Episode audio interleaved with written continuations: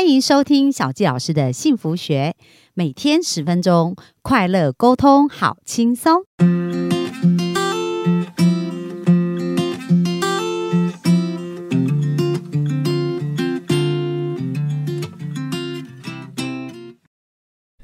欢迎收听小纪老师的幸福学，很开心又在空中跟大家见面。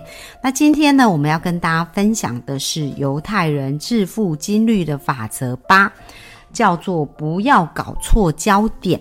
那很多人在追逐钱的时候呢，有可能就是看错了方向。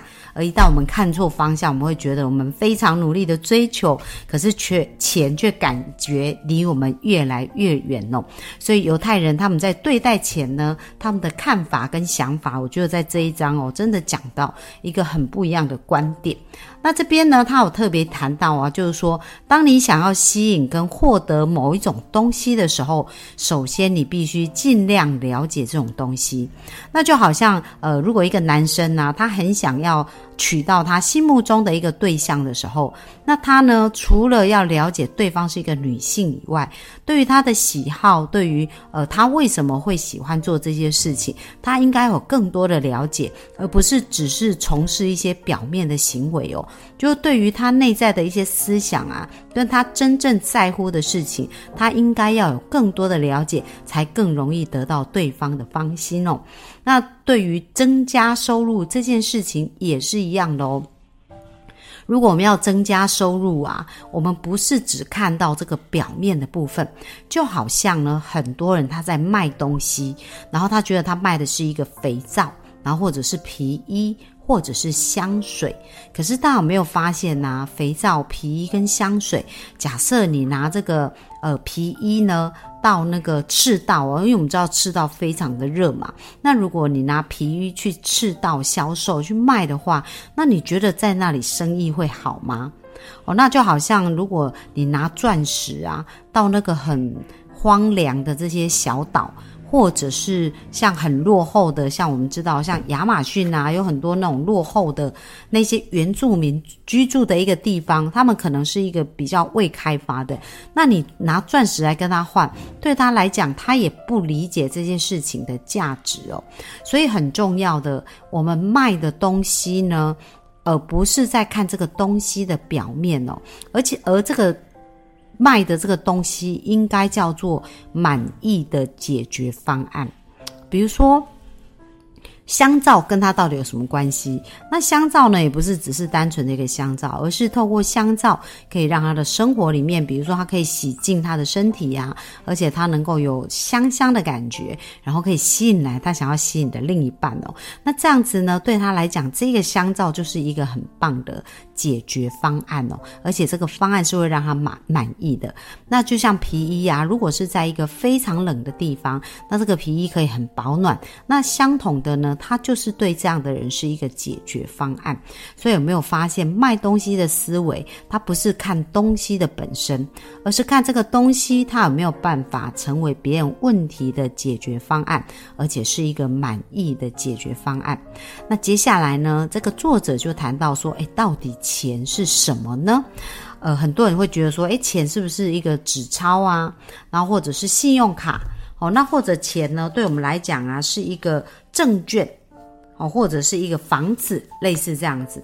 可是有没有发现呢？如果我们觉得钱是证券的话，假设你投资一个公司，然后你买它的股票，可是如果这家公司倒闭关起来的时候，请问这个股票还有价值吗？哦，那它就是完全没有价值了。所以钱真的也不是表象的这样子的一个部分哦。那犹太人认为。钱就是自己哦，然后人跟钱呢要建立一个健全的关系，所以呢，他讲到我的钱就是我，你的钱就是你，所以有没有发现钱连接的完完全全都是我们这个人自己的本身？那还有我们跟自己的关系呢，也是我们跟钱的一个关系的一个互为表里的一个反应哦。那在这边呢，呃，我觉得在书中里面，他有特别提到啊，就是钱呢，它有蛮多的影响力的。那真正影响这个钱的价值呢，有一些部分是会呃对它很有影响的。那第一个呢，就是我们知道钱它其实是跟信任有关，什么意思呢？来，大家想想看呐。假设你今天开了一个公司，然后要跟厂商买东西，那可能我们现在呢会支付他一张支票，而这个支票的到期日是六十天以后到期，所以我先享受了这个产品我需要用的一个部分，可是我要付的钱呢，我因为这个支票，然后我可以六十天以后再把这个钱付出去。那为什么厂商会愿意接受这一张支票呢？因为他有信任。就对这个公司，他有一个信任程度，所以他会愿意接受这样的支票。哦，那其实呢，像我们知道，在世界各地也有很多的货币在交流。那比如说呢，我们看到货币呢，它有所谓的强势货币跟弱势的一个货币哦。那为什么这个货币可以被别的国家去？接受，而且愿意变成一个流通。比如说，我们来讲美元来讲好了，因为美元应该是现在全世界呢非常通行的一个货币哦。那几乎每一个国家都愿意接受美元。那为什么？因为大家对美国其实还是有一定的信心的，所以对于这个国家所发行的货币呢，大家就不会觉得很恐怖。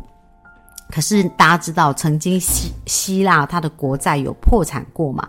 所以呢，如果是呃希腊币要成为全球通用的货币，那很多的国家是不愿意接受的。为什么？因为当它破产的时候，它信用受到影响，那这个。呃，国家的货币呢就变得不值钱，所以我们知道真正支持钱背后一个非常重要的部分呐，就是信任是一个很重要很重要的一个部分哦。那接下来他也谈到钱是无形的，就是我们觉得钱是拿来买东西没有错，可是有时候看不见的东西呀，它的价值是比看得见的东西价值更高。比如说，我们来讲讲呃。iPhone 好了，这个手机，那我们知道 iPhone 比一般呢，我们在看到的，呃，像没有品牌的一些手机啊，其实是贵上可能两倍到三倍哦。但是其实它们的功能呢，并没有真正差异到两倍到三倍。那为什么苹果的手机会比一般的手机？多这么多的价格，人们还是愿意买单呢？其实这就是一个品牌的效益哦，就好像可口可乐，它这一个公司呢，我们知道它的本益比啊，就是股票哦，跟它的一个。呃，实际公司的产值本益比是将近差四十倍哦。那呃，为什么人们会愿意用这个本益比这么大的差价去买这一个股票？明明它已经高过四十倍。因为如果我们要买一个股票，最好本益比是呃低于二十以下，这个公司呢。在这个股价比较不会是算被高估了，可是到了四十，它为什么人们还愿意买？因为人们对可口可乐是有信心的。那包含像最近呢，特斯拉这个车子哦，那我们知道特斯拉它本身的财报啊。并不是像我们预期要赚的那么多钱哦。可是我们都知道电动车是未来的趋势，而且也知道特斯拉它在做很多很多配套的一个事情。所以当人们对这个公司有极大信心的时候，它的本益比啊，有可能是到几百哦，到四百到五百，人们还是愿意花这个钱来买这个股票。为什么？其实他买的叫做本梦比，就是他相信了这个公司，然后这个公司的未来跟前景，他是非常可期的，所以他对于他有一个远大的梦想，而他愿意呢用这样的价值来买这个梦想哦。所以有没有发现呢？钱其实它常常受无形的一些事情所影响，所以品牌这件事情是一个非常非常重要的影响因素。所以我们知道在西方呢有很多的呃品牌是世界非常知名的，而这个品牌一旦它出来的时候，那我们知道台湾就是一个代工厂，那我们代工赚的利润其实是很少，可是呢，当我们当我们帮他们代工完，他们挂上他们自己的品牌的时候，那这个价值是水涨船高哦，是翻两到三倍。所以有没有发现，其实金钱这件事情，它不是只关乎实体哦，就是我们潜在的很多的信心跟我们的这个信任是非常重要。那为什么我们要理解这些逻辑呢？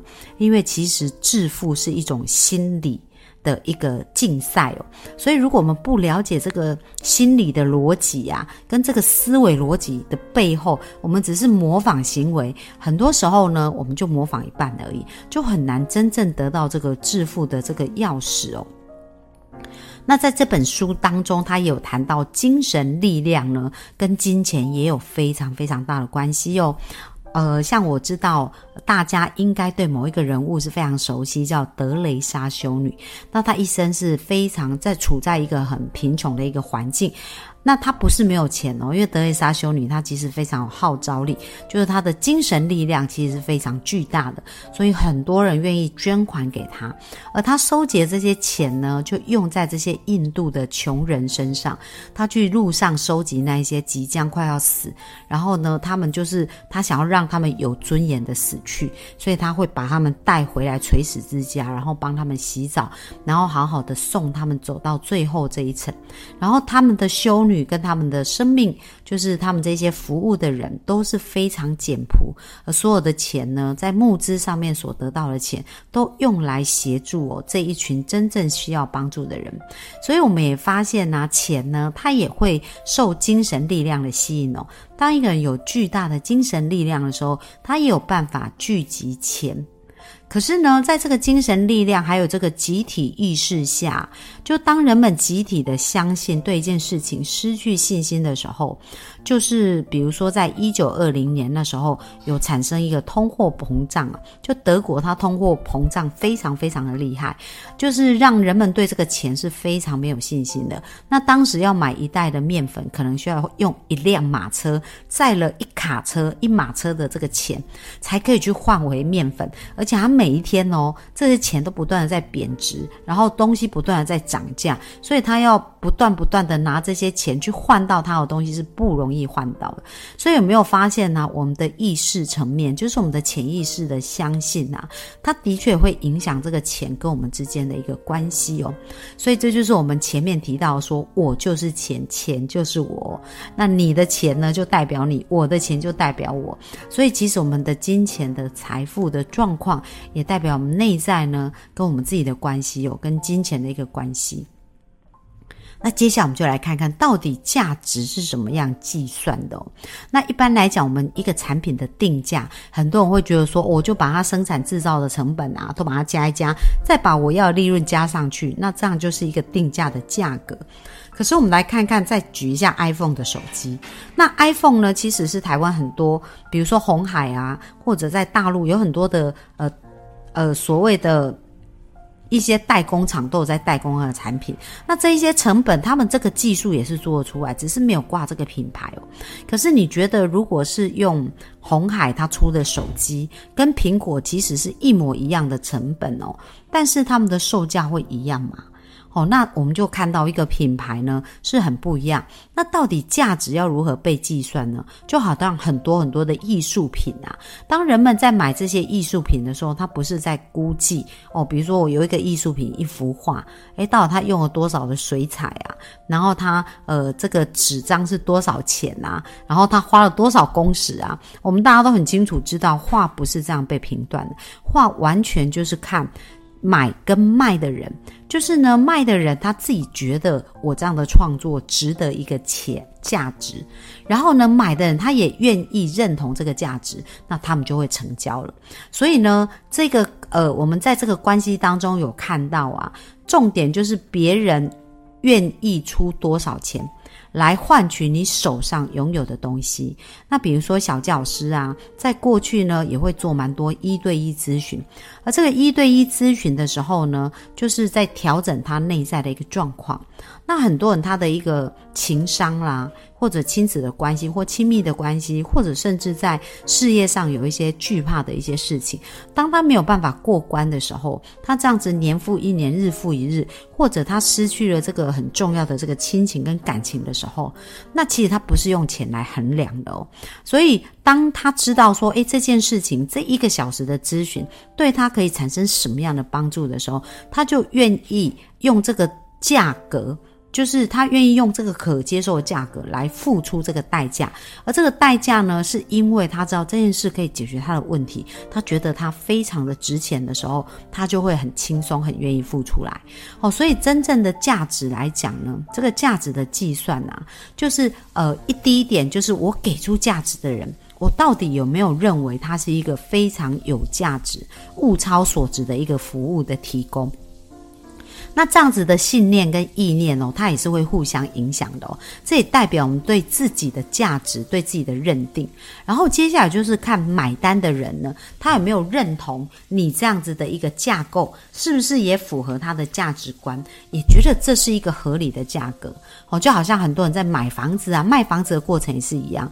我觉得这个地点。